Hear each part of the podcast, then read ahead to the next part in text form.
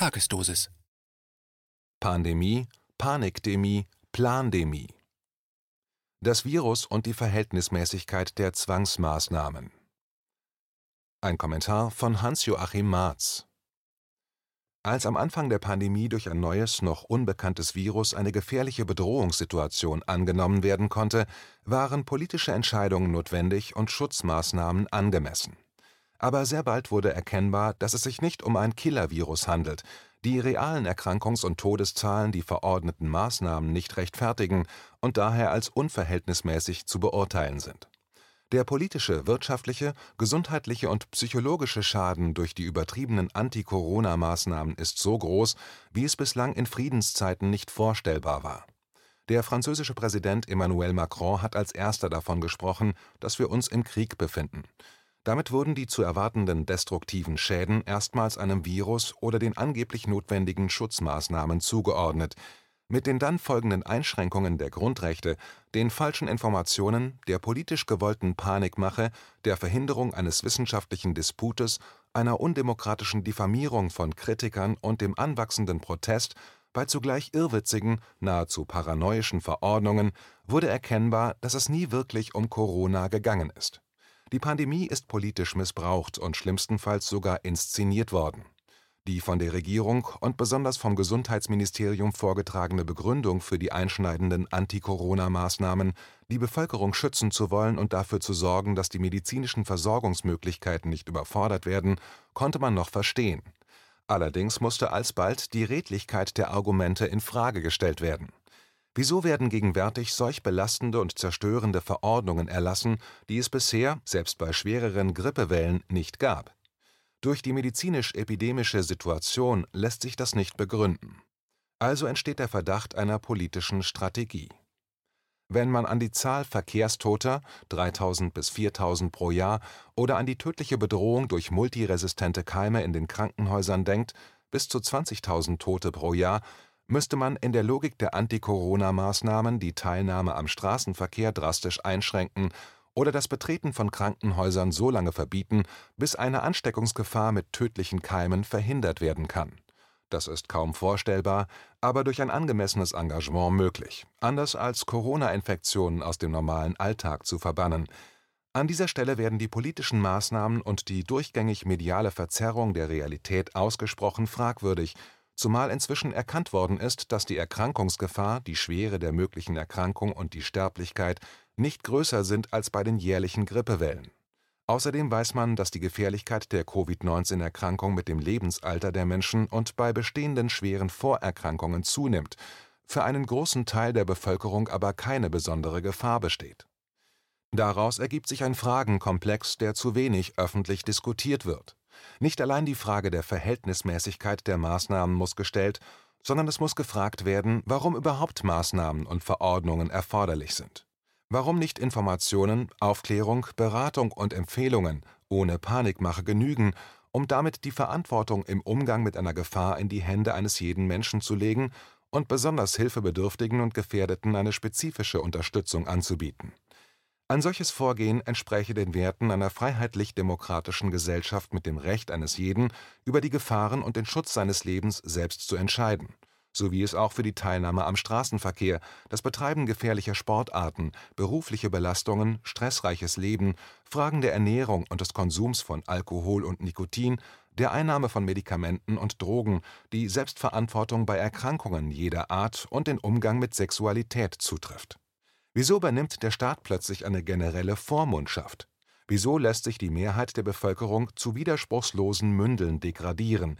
Hier drängt sich der Verdacht auf, dass verborgene Interessen mächtiger und eine uneingestandene psychosoziale Abhängigkeit, Bedürftigkeit und Ängstlichkeit vieler Menschen in einer Kollusion verbunden sind dieses Zusammenspiel von verheimlichten Interessen und weit verbreiteter, verborgener seelischer Verstörung bedeutet eine große Bedrohung eines freien und vielfältigen demokratischen Diskurses. Krieg gegen das Virus Der Krieg gegen ein Virus ist nicht wirklich zu gewinnen. Der Feind kann nicht vollkommen vernichtet werden. Wir müssen lernen, mit der Bedrohung zu leben, wie schon immer seit Menschen gedenken. Bezogen auf SARS-CoV-2 sind Infektionen und Erkrankungen unvermeidbar, Eine angemessene Prophylaxe und Therapie sind natürlich erstrebenswert. Aber die Kriegserklärung gegen ein Virus hat zu Maßnahmen geführt, die zu einem Krieg der Regierenden gegen die Bevölkerung pervertiert sind. In dem Moment, in dem die Pandemie zu einer Panikdemie verwandelt wurde, entsteht eine nahezu perfide Situation, in der die Zerstörung sozialer, kultureller und wirtschaftlicher Verhältnisse von den betroffenen Kriegsopfern selbst vollzogen werden muss. Und Kriegsgegner werden wie bei allen Kriegen verfolgt und bestraft. Vom Covidiot zum Gefährder und Bedroher und schließlich zum Deserteur ist es nur ein kurzer Weg. Wenn die Kriegserklärung einer Plandemie folgt, sind alle friedliebenden Menschen, voran die Friedensbewegten, herausgefordert, einen Waffenstillstand zu fordern und zu erzwingen. Im Sinne von: Stell dir vor, es ist Krieg und keiner geht hin. Was heißt das bei einer Virusgefahr? Ein Vernichtungsfeldzug ist irreal und erzeugt wesentlich mehr Kollateralschäden als virale Kriegsfolgen. Waffenstillstand heißt, wir müssen die Gefahr als unvermeidbar akzeptieren und damit auch Erkrankung und Tod, so wie wir auch den verantwortlichen Umgang mit HIV gelernt haben. In Frieden mit dem Virus zu leben heißt, sich gut und umfassend zu informieren und sich nicht nur informieren zu lassen, Schutzmaßnahmen in eigener Verantwortung zu prüfen, anzunehmen oder abzulehnen das Erreichen einer Herdenimmunität als besten kollektiven Schutz zu befördern und die Verhältnismäßigkeit von Hilfen für sich selbst zu entscheiden und für die Gemeinschaft im demokratischen Diskurs zu erklären. Es heißt nicht, Anordnungen unhinterfragt zu befolgen. Wir verbleiben in einem unendlichen Kriegszustand, wenn wir vor einer nie endenden Infektionsgefahr nur angstvoll auf der Flucht sind oder glauben, siegen zu können dann droht die Gefahr, dass ein politisch-ökonomischer Plan, die Pandemie und eine Panikdemie nutzend, vollzogen werden kann, ohne eine demokratische Legitimierung. Indem eine Infektionsangst aufrechterhalten wird, können demokratische Verhältnisse zunehmend in autoritäre Anordnungen verwandelt werden. Wer Demokratie erhalten will, der muss akzeptieren, dass man sich anstecken, dass man erkranken und sterben kann. Keine Regierung dieser Welt und keine Maßnahme können das verhindern. Erst auf der Grundlage einer realitätsgerechten Klarheit können auch, nicht mehr angstgetriggert, vernünftige und verhältnismäßige Schutz und Behandlungsmaßnahmen getroffen werden. Das ist in erster Linie eine Frage der Selbstverantwortung und der Qualität medizinischer Versorgung. Symptomatische Maßnahmen (Aha-Regel) sind begrenzt hilfreich, sollten aber auf keinen Fall vordergründig Gegenstand ablenkenden, konfliktreichen Streites sein, wie es in zahlreichen Talkshows und Berichten zu beobachten ist damit wird der Blick auf komplex-systemische Ursachen verhindert und von den Veränderungen in den globalen politischen und wirtschaftlichen Machtverhältnissen abgelenkt. Wir müssen stattdessen Erkenntnisse über eine gestörte Lebensweise und normopathische Gesellschaftsverhältnisse gewinnen und diskutieren, wie Ernährung, soziale Sicherheit, mitmenschliche Bezogenheit wesentlich verbessert werden können. Wir müssen auch die Zusammenhänge begreifen, durch die unser Immunsystem geschädigt wird und wie es verbessert werden kann Brauchen wir autoritäre Maßnahmen, um zugunsten einer Herrschaftselite zu überleben, oder ringen wir um eine beziehungskulturell verankerte und nicht narzisstisch geprägte Demokratie, um besser miteinander leben zu können? Krieg belastet und zerstört schließlich alle und alles. Symptomatischer Kampf lenkt ab von notwendiger systemischer Erkenntnis, Verantwortung und Veränderung. Angst schaltet Vernunft aus und fördert Abhängigkeit und führt zum Verlust demokratischer Freiheiten. Im Mittelpunkt aller Bemühungen um Infektionsschutz sollte unser Immunsystem stehen, nicht nur körperlich-medizinisch, sondern auch seelisch-sozial, was zusammengehört. Und für unser seelisch-soziales Immunsystem, das wir in der Psychotherapie Resilienz nennen, brauchen wir Frieden, zuerst mit uns selbst, um dann auch mit anderen friedfertig zusammenleben zu können. Im Verständnis für unsere eigenen Bedürfnisse und Schwächen entwickeln wir Empathie für andere. Und mit einer guten Selbstakzeptanz werden wir wehrhaft gegen jede Form äußerer Bedrohung. Geschürte Angst, Panikdemie führt zur Spaltung der Gesellschaft. Mochte man zu Beginn der Pandemie den Politikern noch zugute halten, dass in einer schwierigen, unklaren Situation wie diese auch fehlerhafte Entscheidungen möglich sind, so hat sich die Beurteilung im Laufe der Zeit doch massiv gewandelt. Selbst das Zugeständnis narzisstischer Strukturen, wie sie bei Politikern eher häufig anzutreffen sind und die das Eingeständnis von Fehlern und Irrtümern erschweren, helfen hier nicht weiter. Fragwürdige Angaben, zum Beispiel zur Teilnehmerzahl bei den Berliner Protesten, die Hetze gegen Demonstranten mit gezielt diffamierenden Etiketten wie Verschwörungstheoretiker, Covidioten, Rechtsextremisten, Antisemiten, Reichsbürger und anderen, peinliche mediale Falschdarstellungen, die umstrittene wissenschaftliche Evidenz der folgenschweren Maßnahmen sind hinreichende Indizien für einen noch näher zu erfassenden Plan einer grundlegenden Neuordnung der Gesellschaft und vermutlich der ganzen Welt. Die politisch-medial verbreiteten Informationen sind inzwischen teils so absurd, so leicht als Lügen zu erkennen, dass man nicht mehr nur narzisstische Schutzbehauptungen oder eine hassgetragene ideologische Verzerrung der Realität annehmen kann, man kann dahinter die Absicht erahnen, die Bevölkerung solle derart provoziert und gespalten werden, dass sie sich immerfort stellvertretend und ablenkend mit der Symptomebene zum Beispiel Maskenpflicht, potenzieller Impfzwang beschäftigt. Wenn politisch-medial eine zunehmend feindselige Spaltung der Massen (Maskenfans versus Maskenverweigerer, Impfbegeisterte versus Impfgegner, Beschützende versus Gefährdende) erzeugt wird, kann damit erfolgversprechend von den eigentlichen, den ursächlichen gesellschaftlichen Krisen und Gefahren abgelenkt werden. Zusätzlich wird mit dem Verstreuen von wertbefreitem Geld die Erkenntnis des gesellschaftlichen Kollapses verschleppt und ein denkbarer revolutionärer Protest durch eine vorübergehende finanzielle Hilfe verhindert, weil die Wahrnehmung der realen Existenzbedrohung und drohenden Verarmung suggestiv betäubt wird.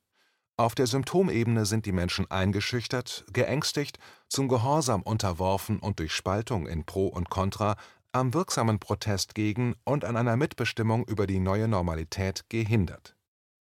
Lügen von Politikern sind strafrechtlich relevant, alle politischen Entscheidungen und Maßnahmen müssen juristisch bewertet und gegebenenfalls geahndet werden. Das Versagen der öffentlich-rechtlichen Medienanstalten und der großen Printmedien halte ich für demokratiezerstörend, und die Hetzjagden auf Andersdenkende und Kritiker sprechen für das Wiederaufleben des nie wirklich bewältigten totalitären, extremistischen und faschistischen Erbes deutscher Geschichte. Psychologische, individuelle und gesellschaftliche Analyse ich will anhand meiner 30-jährigen individuellen und gesellschaftlichen Analysen, wie ich sie in den vergangenen Jahren dargestellt habe, siehe meine Bücher Die narzisstische Gesellschaft, das falsche Leben, das gespaltene Land, meine Erkenntnisse psychodynamisch begründet zusammenfassen. Angeregt durch Wilhelm Reichs Massenpsychologie des Faschismus habe ich am Ende der DDR vergleichbare Grundlagen für eine Massenpsychologie des real existierenden Sozialismus erforscht – Dabei rückten die Genese, die Symptomatik und die Folgen der sogenannten Frühstörungen des Menschen in den Mittelpunkt. Mit den Erkenntnissen der Entwicklungspsychologie, der Bindungsforschung, der Säuglings und Kleinkindforschung und der Hirnforschung bekommt die Beziehung Mutter-Vater-Kind in den ersten Lebensjahren einen zentralen Stellenwert für eine gesunde oder gestörte Persönlichkeitsentwicklung des Menschen. In diesem Zusammenhang habe ich mit meinem Team bei etwa 15.000 stationär behandelten Psychotherapiepatienten die Qualität der mütterlichen und väterlichen Beziehungsangebote, die sie erfahren haben, erforscht und mit eingängigen Begriffen und Inhalten qualifiziert. Dabei haben wir die je vier häufigsten Mütterlichkeits und Väterlichkeitsstörungen differenziert. Die defizitären oder manipulierenden elterlichen Beziehungsstörungen führen zu einer Selbstentfremdung des Kindes folgerichtig und regelhaft verbunden mit in unserer heutigen Gesellschaft leider unerwünschten und damit unterdrückten Gefühlen von Wut, seelischem Schmerz und Trauer, was einen Gefühlsstau erzeugt. Ein Gefühlsstau ist eine wesentliche Quelle für Erkrankungen, für krankheitswertige psychische und psychosomatische Symptome und für Verhaltensstörungen und Fehlentwicklungen der Persönlichkeit. Eine durch Erziehung erzwungene Selbstentfremdung braucht im weiteren Leben eine ständige Ablenkung und Kompensation Wer zum Beispiel durch die Eltern vermittelt bekommt, nicht richtig, nicht gut genug zu sein, den elterlichen Erwartungen nicht zu entsprechen, der wird aus dem verhinderten eigenen Leben heraus große Anstrengungen erbringen wollen, um wenigstens durch Unterwerfung, Anpassung und erfüllte Erwartungen halbwegs überleben zu können. Im angestrengten Überleben kann man dann im Muster elterlicher, schulischer und gesellschaftlicher Anpassungen sehr erfolgreich sein und Anerkennung gewinnen, Karriere machen und sogar reich und mächtig werden aber es darf nicht übersehen werden, dass es im Ergebnis falsches, erzwungenes, manipuliertes, verführtes Leben ist, siehe das falsche Leben. Das individuelle falsche Leben wird in aller Regel mit einer privaten Logik begründet und verteidigt, um auf jeden Fall die erlittene Entfremdung zu vertuschen. Eine freie, plurale und liberale Gesellschaft vorausgesetzt, sind dann auch sehr spezielle, verrückte und krasse Privatlogiken des Lebens möglich und geduldet. Sie werden mitunter sogar in einen Kultstatus erhoben.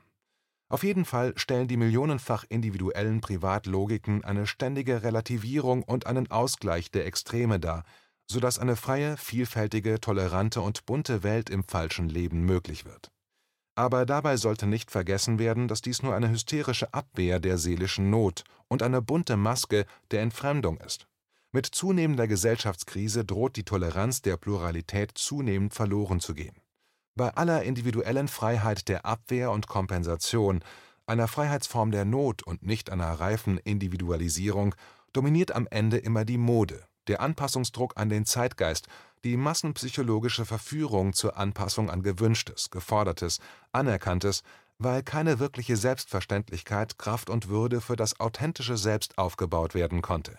Das Selbst bleibt unsicher, defizitär, strukturschwach und versucht, sich durch lernbare Ich-Leistungen zu stabilisieren. So werden die sekundären Nachahmungstendenzen, das soziale Ein- und Unterordnen, die Abhängigkeit von äußerer Bestätigung zu den psychosozialen Grundlagen des Mitläufertums einer Normopathie. Man will unbedingt dazugehören und macht, was alle, eine Mehrheit, machen. Man möchte auf keinen Fall negativ auffallen, belehrt, beschimpft oder gar ausgegrenzt werden. Das hält ein schwaches, unsicheres Selbst nicht aus.